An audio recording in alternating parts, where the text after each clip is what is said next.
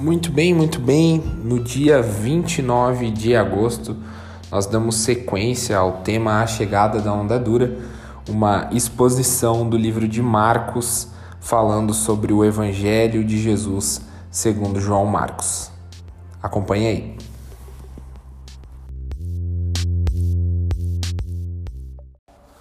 Muito bem, gente, nós estamos no tema A Chegada, o tema original da Onda Dura que temos trazido mensagens expositivas do livro de Marcos. Já caminhamos por todo o capítulo 1, capítulo 2 e estamos nesse momento no capítulo 3, versículo 7 do livro de Marcos. O livro de Marcos, ele apresenta o evangelho de Jesus segundo João Marcos. Marcos esse que era discípulo do apóstolo Pedro, que não tinha sido uma testemunha ocular do ministério de Jesus, mas que tinha caminhado com alguém que caminhou com Jesus, o apóstolo Pedro. Com isso, o Evangelho de Marcos ele é cheio de relatos fiéis ao ministério de Jesus. Ele é cheio de detalhes que nos ensinam muito. Por mais que o livro de Marcos ele é, ele é direto ao ministério de Jesus, ele é simples é, em apresentar Jesus como aquele que era o Filho de Deus, o Jesus divino, e apresentar Jesus como um servo sofredor. Marcos nos traz muitos detalhes com muita riqueza sobre o ministério de Jesus. E o ministério de Jesus é algo que nossas igrejas precisam aprender, é algo que os cristãos dos nossos dias precisam aprender. Como Jesus ensinou seus discípulos, nós precisamos resgatar a essência da fé cristã.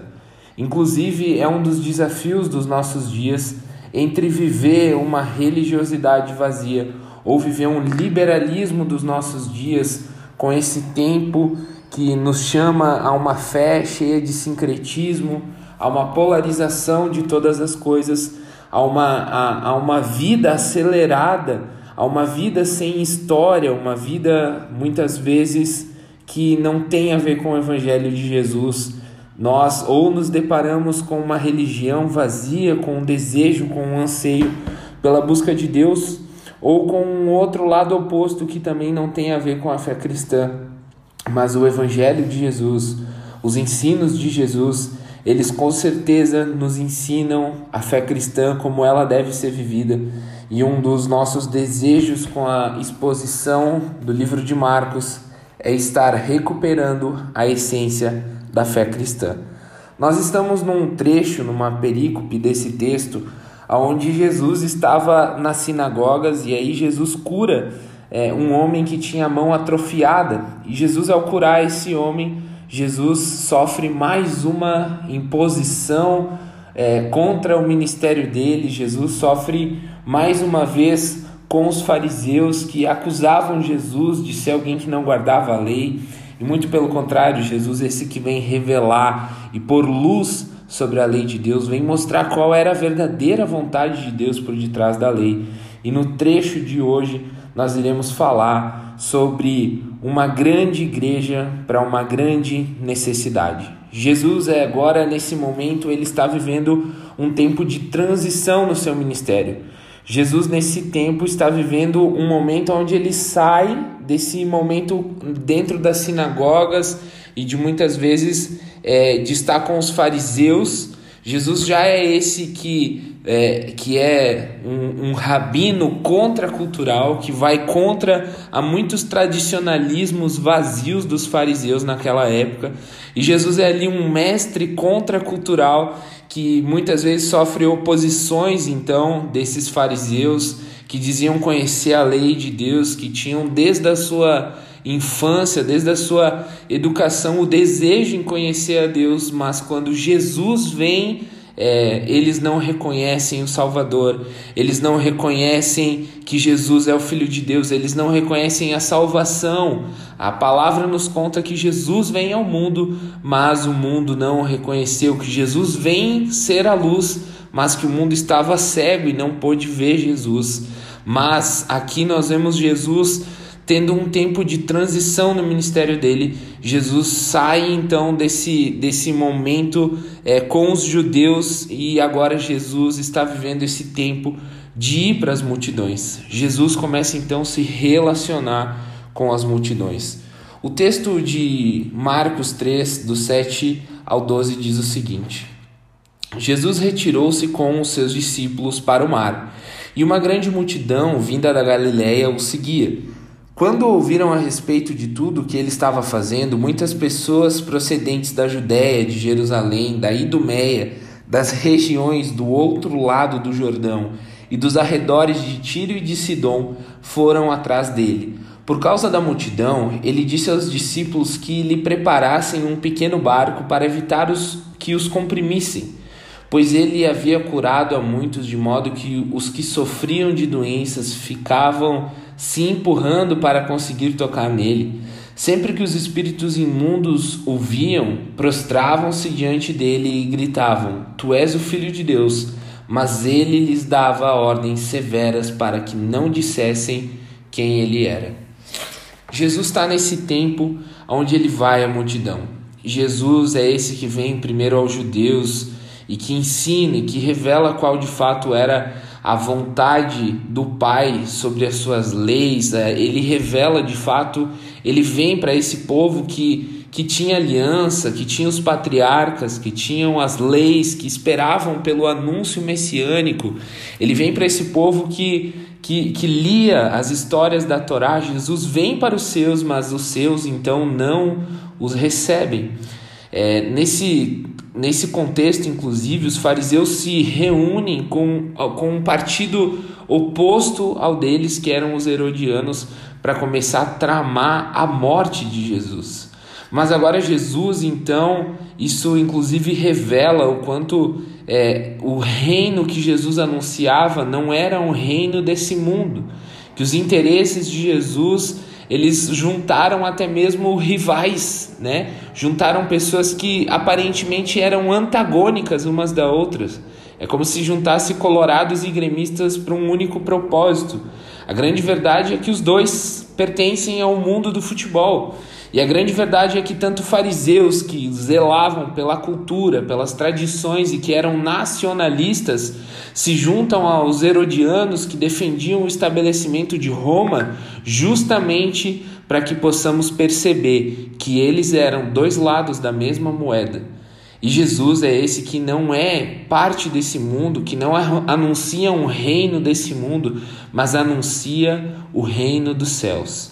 Jesus vem a nos ensinar como ele se revela com as multidões. Jesus vem para os seus, os seus não os recebem, e Jesus vai então para aqueles que é, nem o conheciam, mas que tinham fome dele, para aqueles que precisavam se alimentar de Jesus, para aqueles que eram famintos, para aqueles que estavam desesperançosos. Jesus vai até as multidões e Jesus começa a se relacionar com as multidões. É bem verdade que existem algumas implicações aqui, porque a multidão sempre foi motivo de problema. A multidão é motivo de problema para os poderosos, para os governantes, para impérios. A multidão sempre é visto como algo problemático, justo pela força que a multidão tem. É, muitas vezes ouvimos a, a frase cultural de que a voz do povo é a voz de Deus e sabemos que isso não é a verdade. Mas isso nos revela o quanto achamos que a multidão de fato é poderosa, o quanto a voz da multidão é poderosa. Mas muitas vezes a multidão não é ouvida. O mundo de fato é feito por multidões, mas muitas vezes essa multidão não é ouvido pela igreja, a multidão não é ouvido pelos governantes, a multidão não é ouvido pelos empresários, mas Jesus é esse que vem para as multidões. Jesus rompe com a sinagoga, Jesus rompe com a religião judaica e vai para as multidões. E Jesus nos ensina, quando ele vai à multidão, que a essência do Evangelho é a salvação para todo aquele que crê. Jesus agora vem e traz a sua mensagem sobre a toda a multidão para nos revelar que a essência do Evangelho é salvação para todo aquele que crê. Independente de estilos, independente de guetos, a essência do Evangelho é para quem crê. independente de gentios ou judeus, de pagãos, de nacionalistas ou, enfim, de revolucionários. A salvação é para todo aquele que crê, independente se somos uh, do Ocidente ou do Oriente, se somos das Américas ou, ou da África. De fato, Jesus é esse que ouve o clamor das multidões. E Jesus, ouvindo o clamor das multidões, Jesus se relacionando com as multidões, nos ensina que ele estabelece uma igreja para que as necessidades da multidão sejam de fato atendidas. Jesus é esse que nos ensina quando ele se volta à multidão. O versículo 8 diz que quando ouviram a respeito de tudo o que ele estava fazendo, muitas pessoas de vários lugares vieram até Jesus. As multidões tinham um desejo de Jesus. E nós precisamos aprender o porquê as multidões se aproximam de Jesus. Elas se aproximam porque elas ouviram o testemunho daqueles que foram curados. Elas se aproximam porque o testemunho é poderoso. Inclusive isso fala a nós, o quanto o nosso testemunho ele é poderoso. E testemunhar é justamente testemunhar o que Cristo fez na nossa vida. O testemunho é algo muito poderoso, afinal de contas, é, testemunhar basicamente é como um mendigo que diz para o outro: Eu encontrei comida ali. E esse é muitas vezes o nosso papel. Não passamos de meras pessoas que com fome encontram alimento. É como se disséssemos uns aos outros: a água está ali. Para todo aquele que tem sede, para todo aquele que é sedento, é como se apontássemos o caminho de onde beber a água. Porque não somos nós detentores da água, não somos nós detentores do alimento que pode alimentar uma multidão mas somos esses que, ao se encontrar com o alimento, temos um testemunho a dar. Inclusive, uma boa forma de testemunharmos, e isso é parte da nossa fé cristã, nós devemos testemunhar, nós precisamos testemunhar. Parte da fé cristã é testemunhar sobre o que Cristo fez em nós e o que Cristo fez na Bíblia é contar, é revelar a palavra de Deus, porque o testemunho nosso, ele é lindo. Seria lindo ouvir o meu testemunho aqui, mas a grande verdade é que o meu testemunho aponta para o que a palavra de Deus diz, testifica acerca da palavra de Deus. Então, nosso compromisso é de testemunhar sobre o que Cristo fez e do que, o Cristo, do que Cristo fez nas nossas vidas. As multidões se aproximavam de Jesus porque esse testemunho produz fome nas pessoas.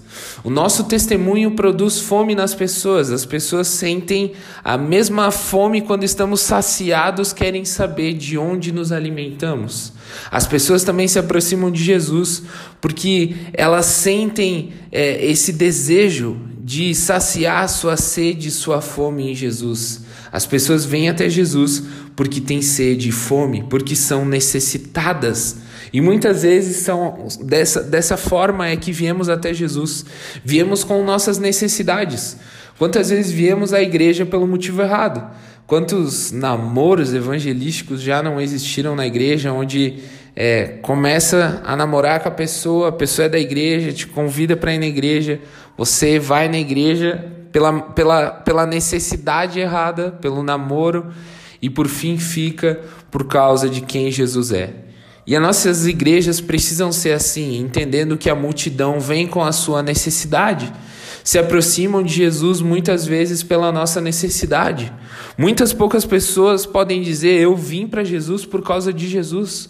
A grande verdade é que a maioria das pessoas vem a Jesus por causa das suas necessidades, por causa dos momentos que estão na vida, por causa da necessidade de uma restauração no casamento, na família, uma necessidade financeira, uma necessidade emocional.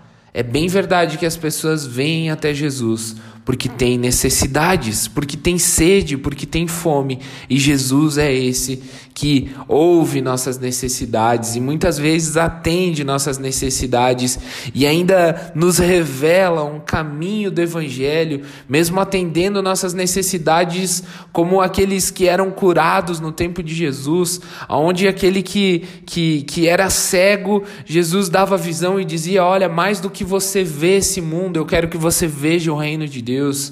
Para aquele que estava ali em cadeira de roda, Jesus fazia levantar e andar e dizia: mais do que andar nessa terra. Eu quero que você, enfim, ande pelo reino de Deus. Jesus ainda revela um caminho mais excelente do que essa vida. As pessoas também vêm até Jesus porque elas vieram até Jesus porque creram que ele tinha poder. Afinal de contas, Jesus estava curando e fazendo prodígios e maravilhas e sinais, e as pessoas vêm até Jesus porque creem que Jesus tem poder. E precisamos crer que se, se somos pecadores, ele é o Salvador. A grande verdade é que Jesus olha para as nossas necessidades e corresponde com as nossas necessidades. Se temos sede, Jesus é a água da vida. Se temos fome, Jesus é o pão da vida. Se estamos perdidos, Jesus é o caminho. Jesus é o Todo-Poderoso, o mundo inteiro obedece, ele é cheio de poder, os astros lhe obedecem, a lua e as estrelas o obedecem.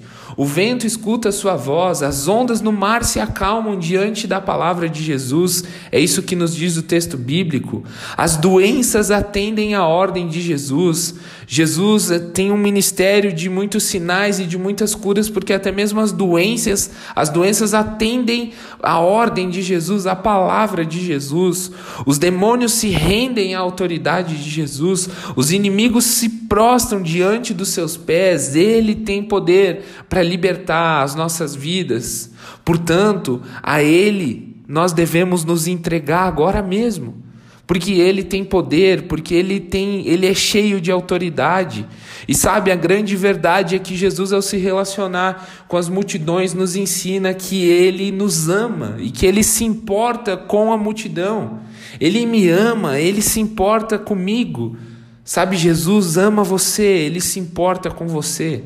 Essa é a grande mensagem que Jesus tinha para a multidão. A forma que ele se relacionava com a multidão era uma forma de compaixão, de atender as necessidades. Sabe, Jesus tanto atende nossas necessidades que a nossa maior necessidade é que estávamos morrendo e indo para o inferno e Jesus foi para a cruz por causa de nós.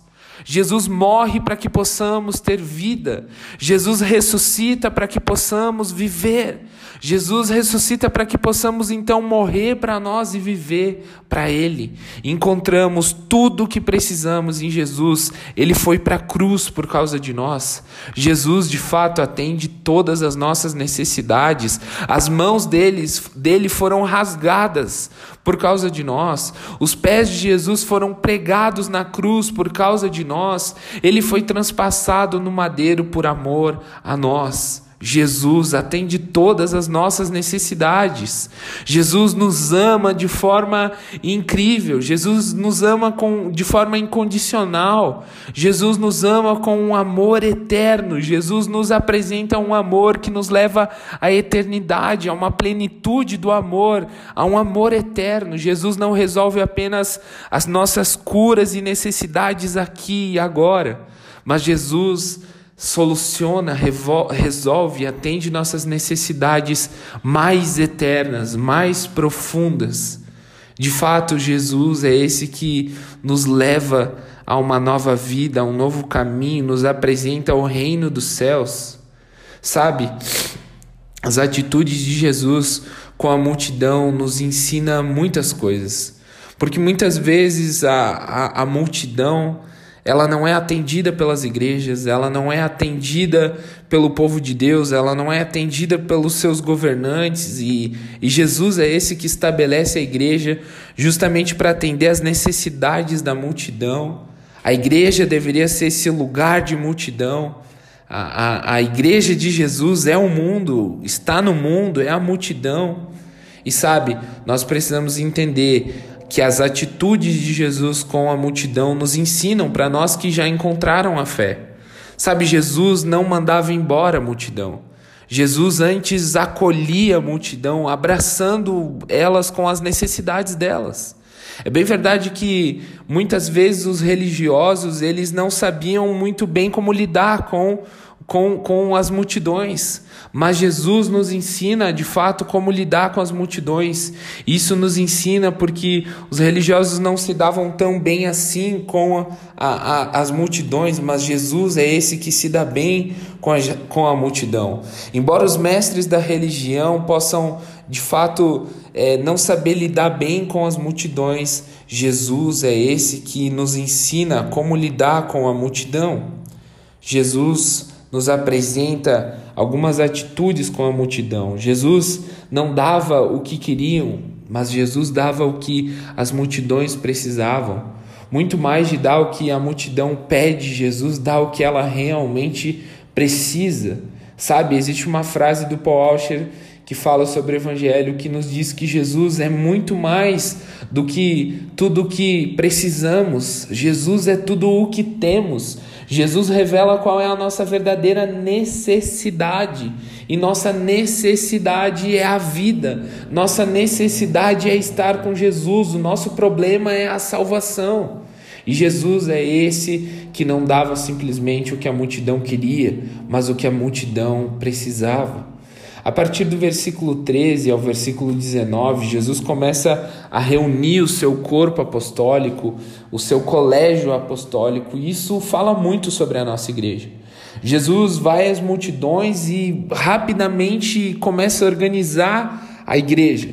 E algumas coisas disso, desse tempo em que Jesus vai para as multidões, atende a necessidade das multidões, revela a real necessidade das multidões. Jesus organiza então esse corpo apostólico e isso fala muito sobre a nossa igreja. Sabe, a igreja de fato deveria ser esse lugar que se parece mais com os ensinamentos de Jesus do que propriamente com tradições vazias e religiosas. O que podemos aprender com Jesus estabelecendo esse corpo apostólico é que ela é formada de homens comuns. A igreja é formada de pessoas comuns. Os apóstolos ali naquele momento eram pessoas totalmente comuns, pescadores, cobradores de impostos, é, é, pessoas que viviam da pesca, pessoas que viviam é, da sua família. Pessoas que muitas vezes eram simples, que não tinham uma trajetória dentro da religião, muito pelo contrário, uma trajetória comum, uma trajetória de gente comum. E mesmo sendo pessoas comuns, é, essa é a grande é a grande bênção da igreja de Jesus. Porque a igreja de Jesus é formada por homens comuns que creem em um Deus extraordinário crendo em um Deus que pode fazer todas as coisas. A igreja é formada de homens comuns que têm um Deus extraordinário, que transforma as nossas vidas, que nos dá possibilidades de vivermos a igreja, de estabelecermos a igreja de Jesus Cristo, de edificarmos uma igreja que pelas nossas mãos não seria nem um pouco possível, muito menos fácil, mas que temos um Deus extraordinário que usa homens comuns.